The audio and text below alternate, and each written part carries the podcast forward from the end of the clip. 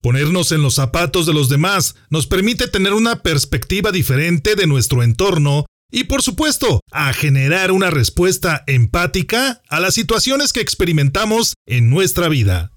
La empatía nos permite entender y comprender las acciones y comportamientos de las personas que nos rodean y con ello mejorar nuestras relaciones con los demás, pero sobre todo con nosotros mismos y ese estado nos da la oportunidad de ejercer liderazgo de una mejor manera. ¿Te gustaría conocer tres perspectivas que confluyen en un mismo objetivo generar empatía y aumentar la probabilidad de éxito en la gestión de nuestras emociones? Amigas y amigos líderes, les saluda con gusto Salvador Santoyo. Quiero compartirles esta entrevista que me han regalado mis amigos Alejandra Perdomo, Isabel Rico y Julio Torres, en la que nos comparten sus estrategias para la generación de empatía tan necesaria en nuestros días. No te olvides de suscribirte, comentar, compartir y practicar estas herramientas. Por favor, sígueme en mis redes sociales para seguir platicando acerca de este y muchos temas de liderazgo y algo más. Encuéntrame en Facebook e Instagram como Salvador Santoyo Speaker y en Twitter como Salvador Speaker. Bienvenidos al podcast de liderazgo y algo más. Para lograr tus objetivos y ser exitoso en los ámbitos personal y profesional, no es necesario reinventar la rueda. Puedes comenzar aprendiendo de los que ya han logrado el éxito. Recuerda que el liderazgo no se crea ni se destruye, solo se transforma. Infórmate de aquellos que han experimentado situaciones de aprendizaje y desean compartirlas contigo.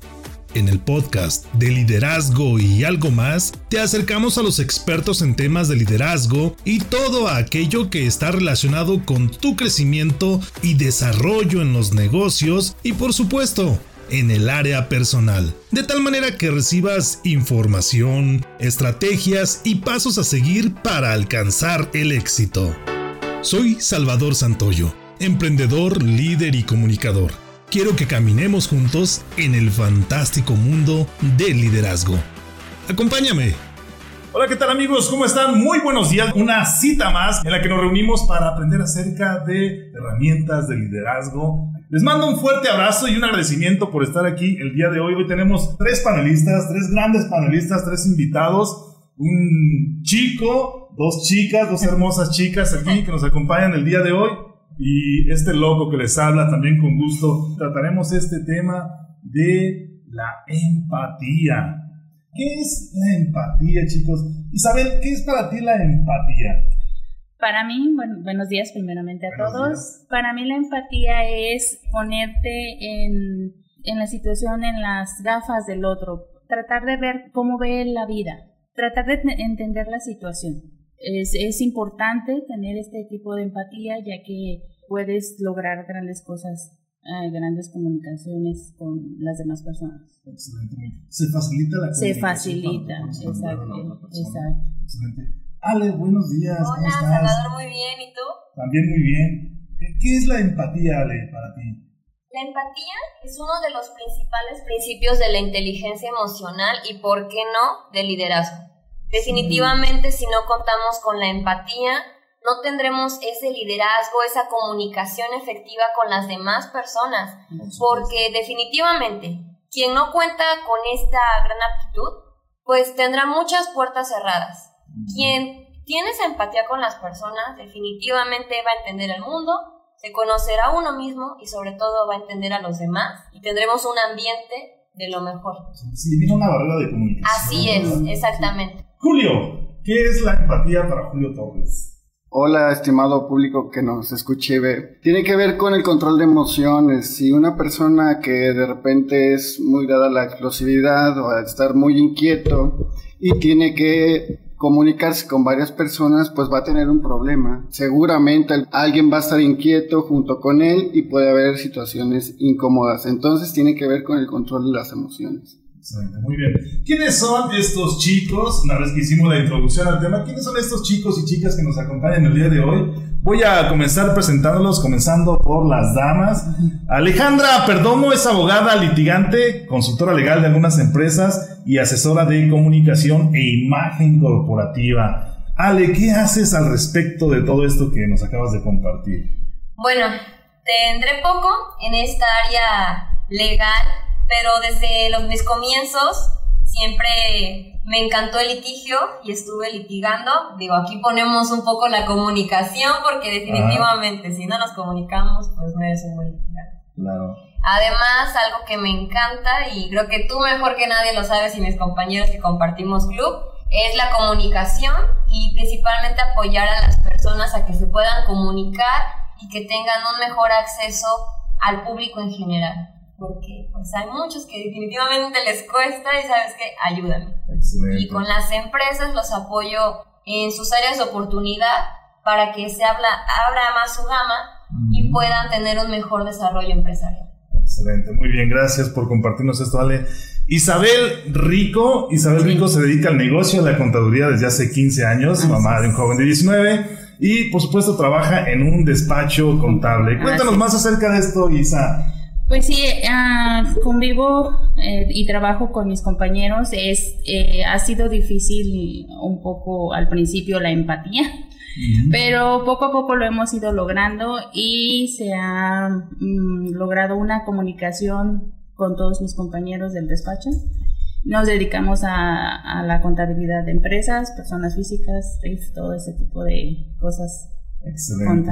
Muy bien, gracias Isabel. Y Julio César Torres, bueno, licenciado en Sistemas de Información, maestro en Tecnologías para el Aprendizaje, coordinador de posgrados en el Colegio de Contadores Públicos de Guadalajara, Jalisco, Asociación Civil, profesor de asignaturas como creatividad, diseño, teorías del aprendizaje y entre muchas otras. Dinos, Julio, más acerca de, de quién es Julio Torres para todas las personas que nos están viendo y escuchando.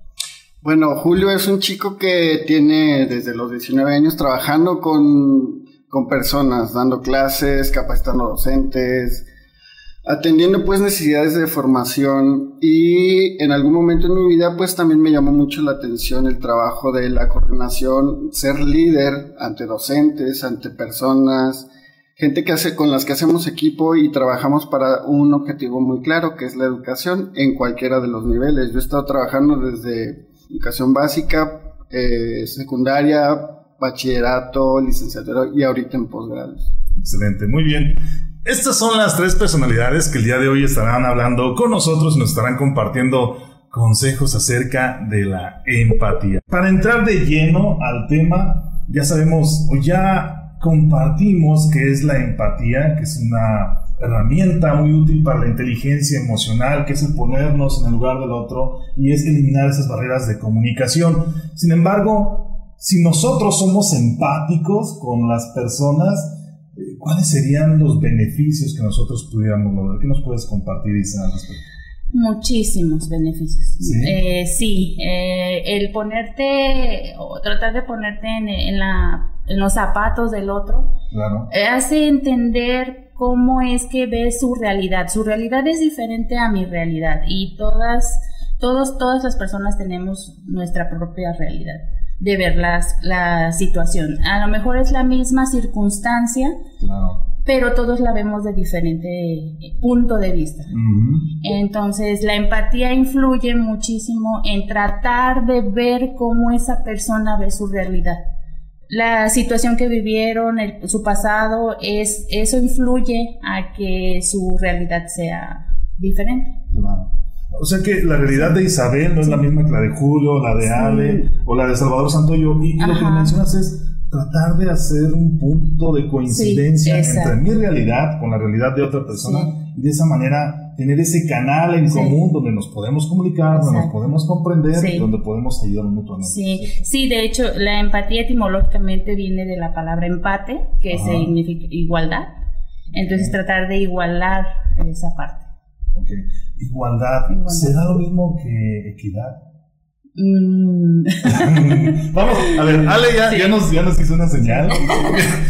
Pero, a ver, empatía y hablando de, esa empate, igualdad, equidad, Ale, ¿qué nos puedes compartir acerca de los beneficios de, esta empatía y si está ¿con qué está más relacionado? ¿Con la igualdad o con la equidad?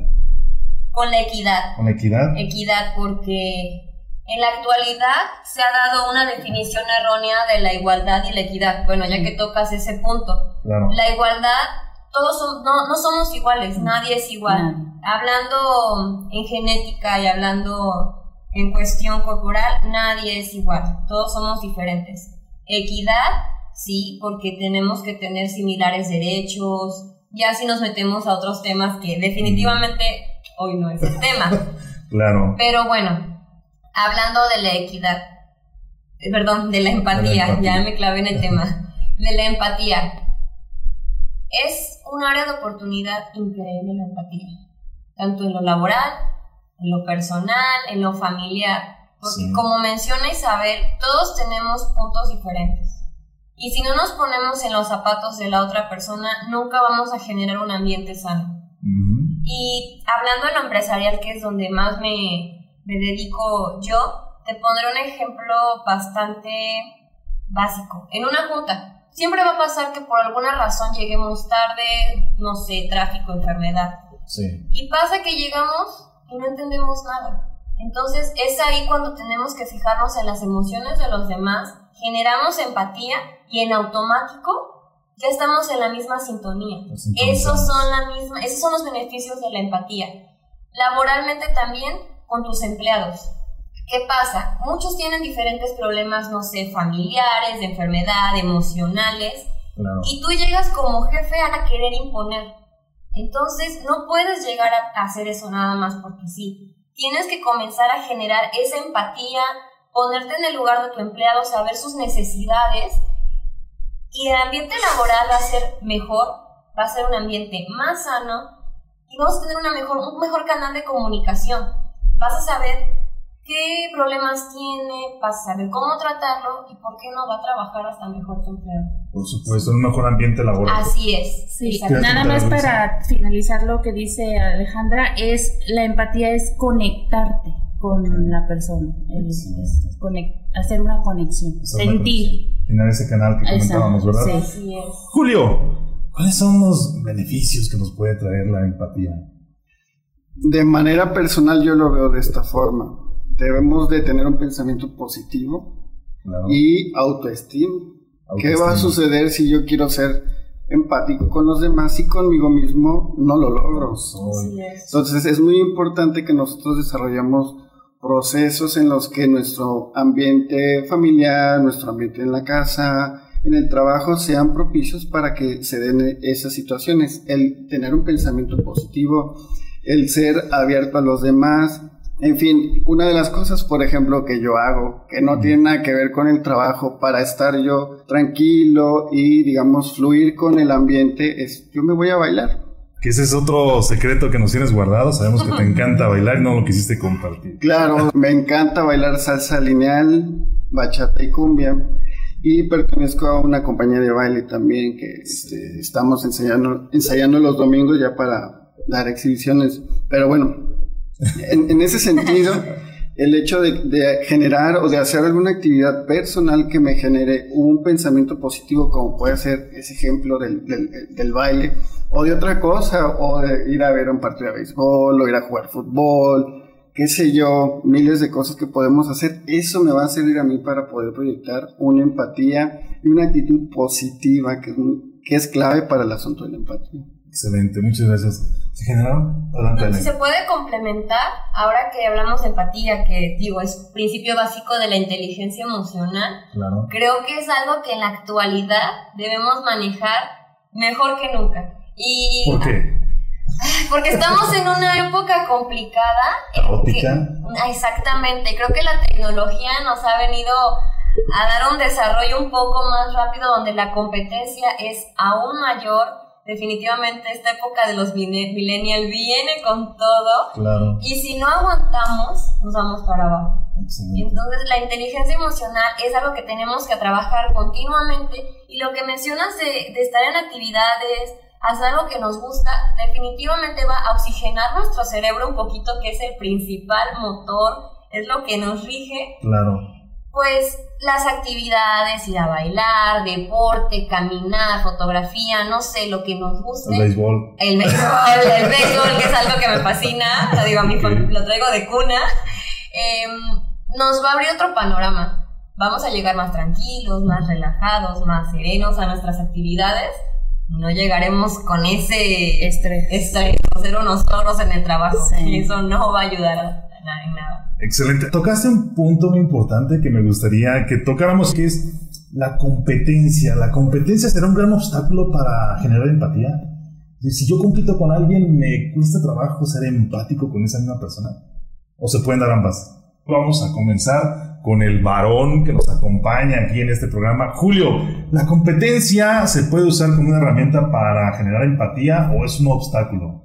Lo veo como un área de oportunidad es también un reto importante que nosotros veamos a la, a, la otra persona, si es que hablamos de una entidad persona en la que, con la que tenemos competencia, pues lo veamos como una oportunidad. Si somos colegas de trabajo, los dos vamos a crecer. Eh, nuestra compañía, por supuesto que se vendría a adicionar con beneficios y la verdad es que es muy interesante el hacer esa integración porque seguramente competencias que él tenga en términos de habilidades, yo a lo mejor no tenga algunas y él sí. Y en ese sentido integrarnos y mejorar los dos. O sea, las personas, en, digamos, en esta parte de la competencia.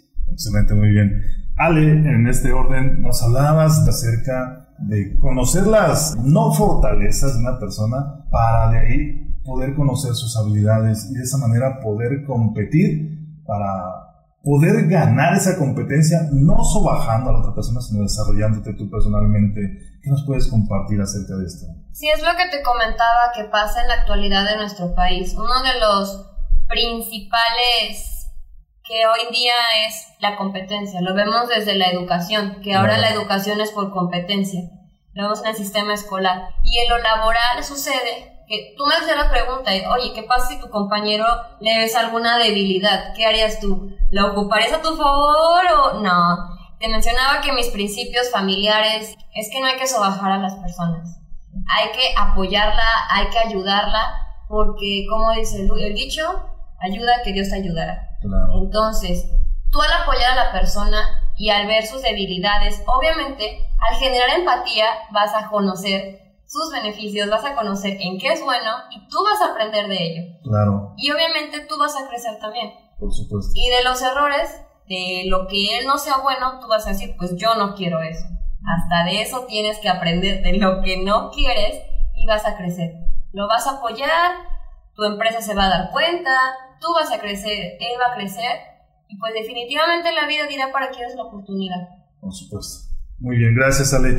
Eh, hablábamos también de la competencia que se genera con los hijos y más con, con los hijos millennials que tienen, en, el caso de tu hijo que tiene 19 años, seguramente llega un momento en que la relación no es fácil sí, no. Eh, y se genera cierta competencia usas ese conocimiento acerca de tu hijo para empatar con él, para tratar de entender su situación y que él entienda la tuya y de alguna manera llegar a acuerdos familiares? Sí, así es. Es, es un hecho de que tenemos que llegar a ese acuerdo y lo hemos logrado, lo hemos logrado muy bien hemos empatado, a pesar de que muy poco nos vemos eh, por la cuestión laboral. Eh, pero sí tratamos de cenar juntos, desayunar juntos, eh, tratar de esos momentos, estar conversando con él, porque es diferente la, la forma en la que él ve ahora las situaciones. Y muchas veces me, me pide un consejo o me, me platica sus, sus, cosas y ahí yo opino. Muy bien. Hablabas de una técnica muy buena para generar empatía con, los, con los millennials, con los adolescentes, que es tratar de ir un poco hacia esa edad de la adolescencia ah, para poder comprender. ¿Has logrado algún resultado positivo con esta técnica, por ejemplo, en la convivencia familiar con tu hijo? Sí, en, en, lo familiar, sí, y en lo laboral, porque también tengo eh, compañeros jóvenes. Y sí, de repente sí hemos tenido fricción en algunos puntos de vista, porque me, de hecho de con ellos me di cuenta que ven las cosas totalmente diferentes a como nosotros las vemos o por lo que hemos pasado, eh, que no son los, lo mismo los noventas que ahora los 2000, los 2010. Entonces, eh, hay situaciones que son las mismas, pero ellos reaccionan de diferente manera y ven las cosas eh, diferente. Desde otro punto de vista. Muy bien, gracias Isabel. Julio, debe haber algunas técnicas para generar esa empatía, además de la que nos acaba de compartir Isa, que es ir hacia atrás, hacia esa edad, o ponernos más o menos en la edad de la persona con la que estamos entablando una comunicación en ese momento.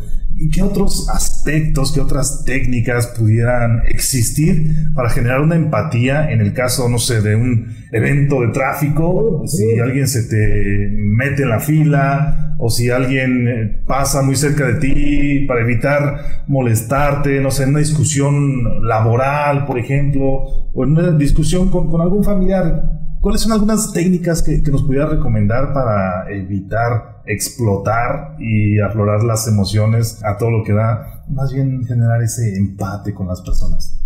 Te confieso ser una persona muy explosiva. Sí, no lo pareces. He logrado al paso del tiempo desarrollar la habilidad de ese autocontrol. ¿En serio? Claro, entonces una pieza clave que yo le sugiero a las personas es el autocontrol. La otra es asertividad.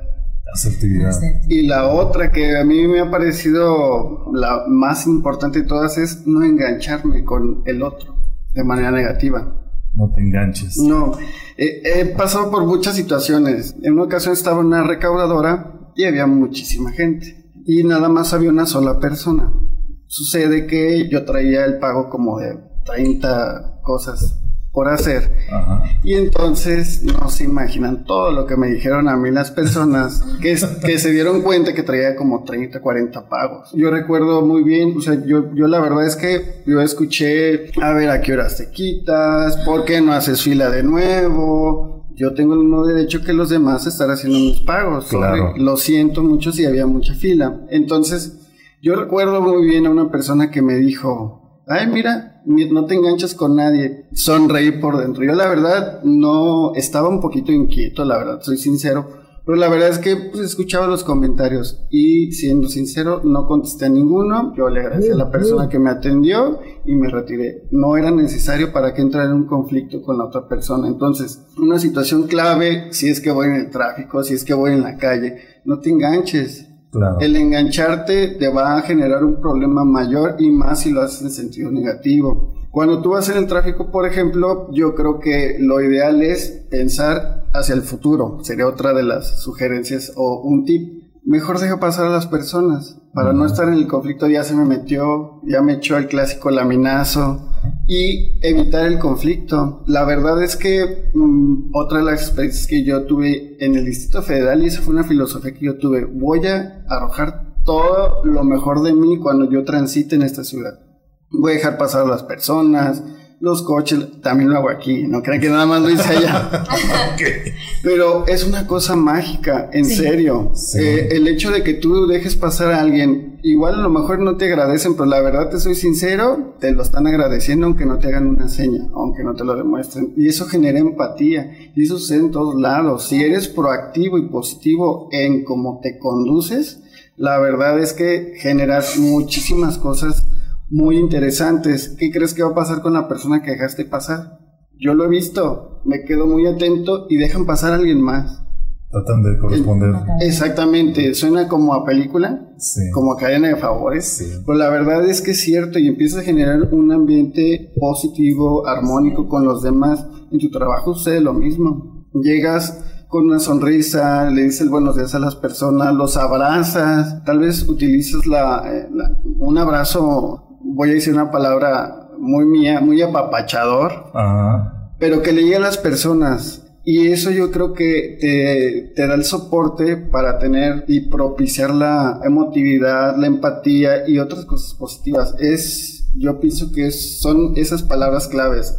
Asertividad, control de emociones y el no engancharse en una situación negativa. Y al contrario, yo te lo propongo, hazlo positivo. Excelente. Compartiste dos eh, técnicas de manera implícita que yo alcancé a visualizar y, me gustaría confirmar si las personas que nos ven y nos escuchan las pudieron captar. La primera de ellas la vamos a tratar de eh, ver de esta manera. Cuando tú hablabas acerca de la situación en el banco, que te gritaban, que te decían y un sinfín de cosas. ¿Tú has estado en la otra posición? Es decir, esperando que alguien se tarde mucho en una ventanilla. Claro que sí. ¿Y qué piensas al respecto? Lo mismo. Sí. Pero el detalle de él, probablemente pienso lo mismo. Ahorita lo que sucede es, pienso en otra situación que tal vez requiere mi atención. Como que probablemente alguien me está, necesito estar trabajando un correo electrónico y ahora con los dispositivos que tenemos, aunque en el banco tal vez no sea muy, muy, muy permitido, muy, permitido, yo de repente lo hago. Es decir, si sí tienes ese pensamiento, porque la verdad es muy probable que lo tengas,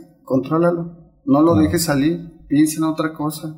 Piensa, ahora sí, en la empatía. Ponte en los pies de la persona que está ahí al frente. Tú no sabes qué problema está teniendo o qué situación le está, está generando que está retrasando el tiempo de los demás. Y a final de cuentas, él también tiene su derecho a ser atendido, ¿no? Así es, esa es la primera técnica que quería sacar a la luz, que es ponerte en la situación de la otra persona. O sea, si yo estoy esperando a alguien que tarda mucho en una ventanilla de banco, bueno, si yo me pusiera en sus zapatos, pues tampoco me gustaría estar haciendo fila a cada momento para hacer uno o dos trámites.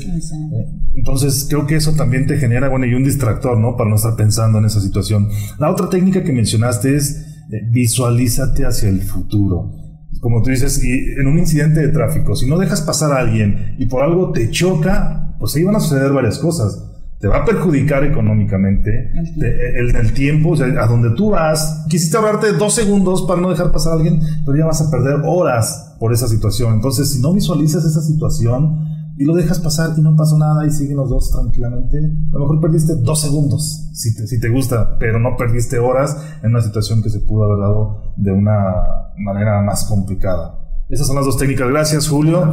Ale, ¿cuáles son las técnicas que Alejandra Perdomo utiliza para generar empatía en el ámbito que tú nos desees compartir, social, laboral? No sé si estudias actualmente. Estoy en un diplomado. En la escuela. ¿Cuáles son las técnicas que a ti te permiten tranquilizarte, generarte, para no explotar y aflorar las emociones?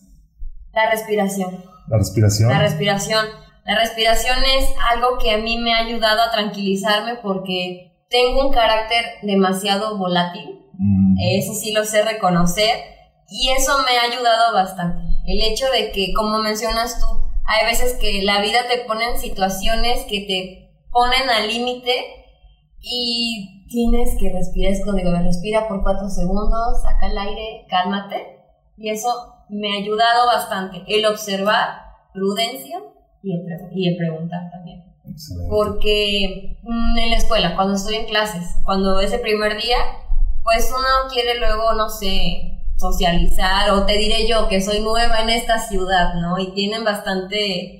Sus ideales son muy diferentes a los de Veracruz. ¿Tienes idea cuánto y al principio me costó, pero me, me senté a observar los movimientos de las personas, a conocer a, al, al, jalisciense, no sé cómo les digan aquí, a cómo son, cómo se relacionan, y es como dije, a ver, tú tienes que ser, no como ellos, pero aprender de eso, ¿no? No voy a, no voy a llegar a imponer reglas, esa es otra. No llegar a imponer tus reglas, todos somos diferentes y, y, a esa persona no le va a agradar cómo eres tú y definitivamente no va a generar un ambiente sano. Un poquito con esa frase que dice, donde fueres, haz lo que vieres. Ale, aquí mencionaste algo muy importante que es conocer a las personas y remontándome a lo que nos compartías hace unos minutos, si el jefe de una, si tu jefe, eh, hablando del aspecto laboral, llega y te exige y te pide, pero no conoce lo que tú traes de alguna manera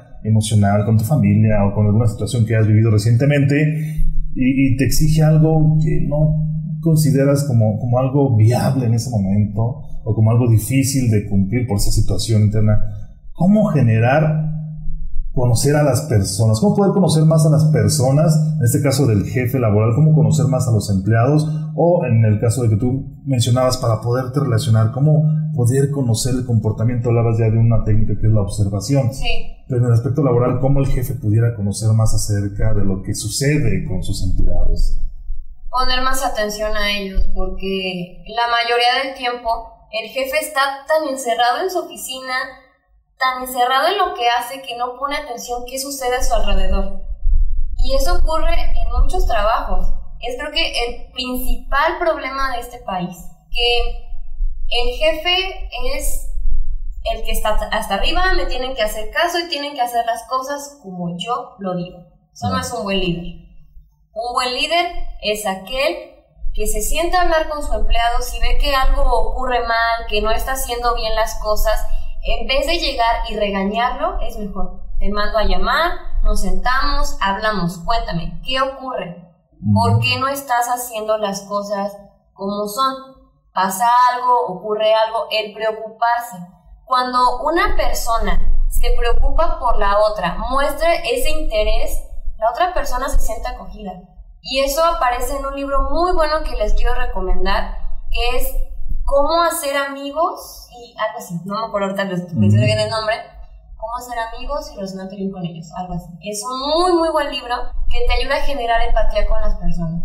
El hecho de siéntate, muéstrale tu confianza, porque uno se siente de verdad escuchado. Y, y, eso ayuda bastante. Dices, no, pues mi jefe me escuchó, me dio la oportunidad.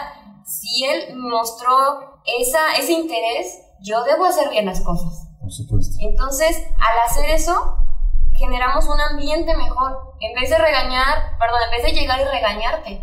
¿Por qué? Porque cuando te regañas a alguien, uno se pone a la defensiva en automático. Y pasa en la familia con nuestros papás. O nosotros me imagino que lo hemos vivido, que nos regaña nuestra mamá y por dentro estamos que nos hierve la sangre. Mamá, si ves esto, perdón.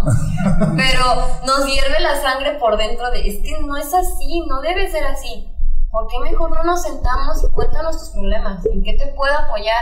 Veamos si hay una solución viable para esto. Y eso es la mejor estrategia que puede haber para que con tu jefe, que el jefe empleado tenga una mejor relación laboral. Es lo principal y eso es el mejor líder que puede haber. Muy bien. No regañar, sino ver cómo apoyamos. Exactamente. Yo soy muy afortunada en ese tema. A ver, Isa, cuéntanos por qué. Mucho, muy afortunada. A ver, Mi jefe es un amor. ¿Ah, sí? sí, él y su esposa están en el despacho y practican mucho esa parte. ¿Ah, sí? sí, sí, ¿Has tenido alguna experiencia que te haya arrojado como resultado decir, bueno, cuando yo sea grande, voy a utilizar una estrategia como, ¿Cuál es esa experiencia que te ha dejado marcada acerca de empatía en, el ámbito laboral? Sí. Me ha apoyado mucho que se ponga en tu situación y te apoye, aunque sea que te escuche, es fabuloso. Es... Una pregunta que me surge acerca de lo que estamos platicando del ambiente laboral es, ¿se genera empatía o se genera otra situación perjudicial para la relación laboral cuando el jefe convive con los empleados fuera de la empresa, en un evento social, en un evento, en un convivio. ¿Eso genera empatía o es adverso? No, no, no. Eh, en mi experiencia eh, ha sido favorable, ha sido muy favorable. Eh, de vez en cuando, no lo hacemos muy seguido, pero sí salimos todos los de la oficina a tomar algo. y ha sido muy favorable, muy favorable. Yo siento que el ambiente en mi trabajo ha ido creciendo porque sí hubo circunstancias eh, desfavorables. Eh, como en todos lados. Como en todos lados. Se han superado, se han ido personas, han llegado, pero siempre hemos tratado de, de generar un ambiente cordial ha sido difícil, este, pero ya lo logramos. Ya, lo logramos. Eh, creo que todos empatamos. Yo tuve una compañera, ya desafortunadamente ya no está con nosotros. Eh, ya no trabaja. Ya no trabaja ah, con nosotros. Eh, fue una mejor oportunidad, pero aprendí mucho de ella porque es una persona tan relajada. Todo se le resbalaba, todo, todo. Y yo, ay, Paulina, yo cuando crees que quiero ser como tú. Saludos, no, Paulina. Saludos, Paulina. No, no soy explosiva, eh, sí soy ah, paciente. Eh, llega el momento en que sí, sí, sí, me salgo de mis casillas. Claro. Pero como tardo mucho en hacer esos, cuando lo hago sí es así como que explosivo. Muy bien. Entonces sí, sí, yo aprendí mucho, mucho de ella en, esa situación. Es una buena técnica, ¿no? Este, enjabonarnos sí. y que Sí, sí, sí, está relajada y me sorprendió. Sí, aprendí mucho de ella. Muy bien, gracias. Saludos, Paulina, decía. Saludos, Paulina, sí. Queremos ser como tú. Sí, queremos ser como tú. Muy bien. ¿Qué podemos concluir? Vamos a entrar ya a la, a la etapa de la conclusión. ¿Qué podemos concluir, Ale, acerca de la empatía, de los beneficios, de la importancia, de las técnicas que hemos compartido? Hay que ser empáticos. Hay que ser Sí. empáticos. En este mundo actual que estamos viviendo, hay que poner en práctica todas las técnicas para generar empatía y también empatía sobre nuestra persona. Creo que es algo, algo que no hablamos, o más o menos, En algún momento Julio nos comentó Sí. acerca de ser empáticos. ¿no? con nuestra nosotros mismos. persona también. Comunicación con nosotros con mismos. nosotros mismos porque no podemos comunicarnos con los demás si no sabemos qué queremos nosotros Claro. o qué estamos viviendo en esos momentos. Es lo que te mencionaba que luego tenemos que el mundo se nos cae encima y llegamos a mentar muchas días de las madres. En, Claro. en Veracruz somos muy buenos haciendo eso. Así. Pero creo que hay que tener una, una autoevaluación, evaluarnos, ver cómo estamos viviendo y qué podemos generar a las demás personas. Creo que Claro. desde ahí comienza la empatía. Y para complementar tu comentario es la honestidad con nosotros Sí. mismos, porque a veces nosotros nos autoengañamos Así y es. nosotros nos creemos nuestras propias La mentiras. integridad, ¿no? Así La es, integridad. es, entonces dices, yo soy de tal manera cuando ni por aquí tienes eso, ¿no? Y, y eso me pasaba Ajá. a mí con algunas circunstancias que pasé, que no me gustaba estar en ese lugar. Y todos los días me levantaba y veía videos motivacionales y TED y mil cosas, ¿no? Y decían, repítete cuatro veces que estás bien y te lo vas a creer. Y yo Ah. sí, yo soy feliz, yo soy feliz, soy feliz, soy feliz. Y llegaba y no, no soy feliz. Entonces como que ah, no, no me funcionó todo tu ayuda, amigo. Pero, perdón, tu ayuda, amigo. Pero eso, conocernos. Cuando nos conocemos, somos honestos con nuestra persona. De verdad que nuestra vida va a cambiar. Hay que hacer un análisis todos los días que nos despertamos. Es muy bueno, a mí me ayuda bastante. No es meditación, de que me encierro en mi cuarto o en cualquier lugar. A mí me encanta andar caminando. Caminar es muy bueno, relaja bastante. Me siento unos 15 minutos y me analizo. ¿Qué quieres? ¿Dónde estás parada? ¿Con quiénes estás conviviendo? ¿Qué necesitas? Eso es bastante bueno porque hace ver nuestras necesidades básicas, porque olvidamos las necesidades básicas. Claro. Entonces, cuando lleguemos a nuestro trabajo, nuestra casa, podemos entender a los demás, no sé. El principio de toda empatía en este mundo, en este país, es conocernos, escuchar, El entender a las exactamente, entender a las personas, tener paciencia, ser coherentes con lo que hacemos y con lo que decimos, sobre todo el respeto. Perfecto, gracias Ale. Julio, ¿qué podemos concluir acerca de, de la empatía? ¿Qué nos puede compartir Julio? ¿O cuál es el mensaje que le gustaría que se quedaran todas las personas que tuvieron la oportunidad de vernos y escucharnos el día de hoy?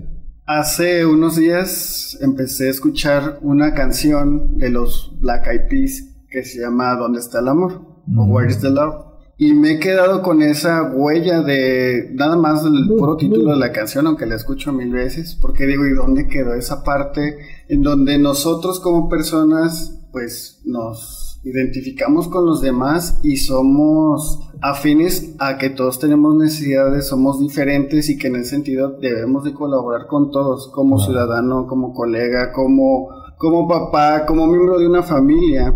Eh, en la ciudad que vivimos en una jungla, hay un dicho que a mí, la verdad, creo que en muchas ocasiones como mexi- mexicanos lo hemos, lo hemos dicho, digo, me, me trabo un poco porque creo que es una situación media difícil. El Claro. dicho dice, el que no es gandalla no, no avanza. Es decir, ¿y por qué no lo cambiamos de otra forma? ¿Por qué no hacemos una comunión con nuestra, con la gente que nos rodea y vámonos para adelante?